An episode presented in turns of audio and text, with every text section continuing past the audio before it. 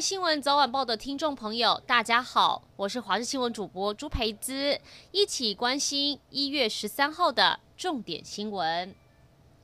美国国务院临时宣布取消所有官员本周出访计划，理由是要致力确保团队在未来八天交接程序能顺利完成。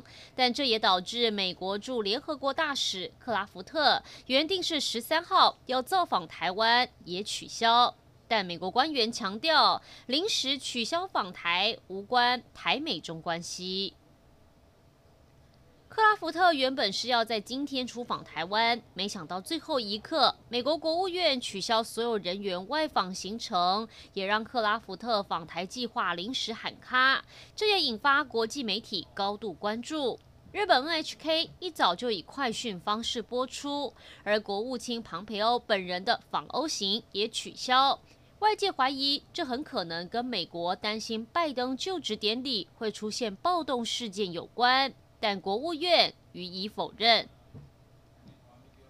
高雄市受辐射逆温影响，扩散条件不佳，寒流夹带微量境外污染物移入，导致空品很差。十二个空品测站当中，有十一个测站呈现红色等级。市府环保局不敢大意，提前启动应变措施，减缓空品恶化情形。医师也提醒敏感族群、幼童跟年长者，出门记得戴口罩，做好防护。台南市南区健康路二段一处 Gogoro 电池充电站，昨天深夜发生火警，充电台左上方电池冒出黑烟，飘散烧焦味，发出火花。路过民众打电话报警，隔壁店家跟消防员虽然用干粉灭火器扑救，但充电器持续闷烧。消防员破门进入店内，关闭电源，阻止燃烧，而起火原因还有待厘清。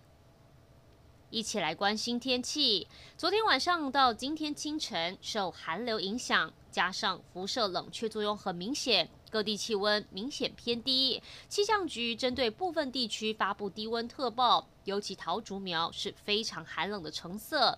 中部以北到宜兰普遍是六到八度低温，其中台北只有六七度是入冬新低，而南部跟花东地区则是九到十二度。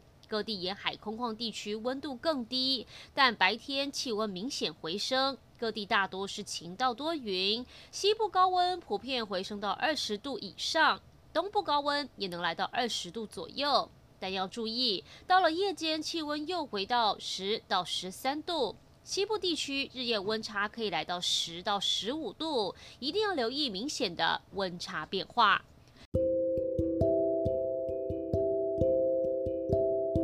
就是这一节新闻内容，感谢您的收听，我们再会。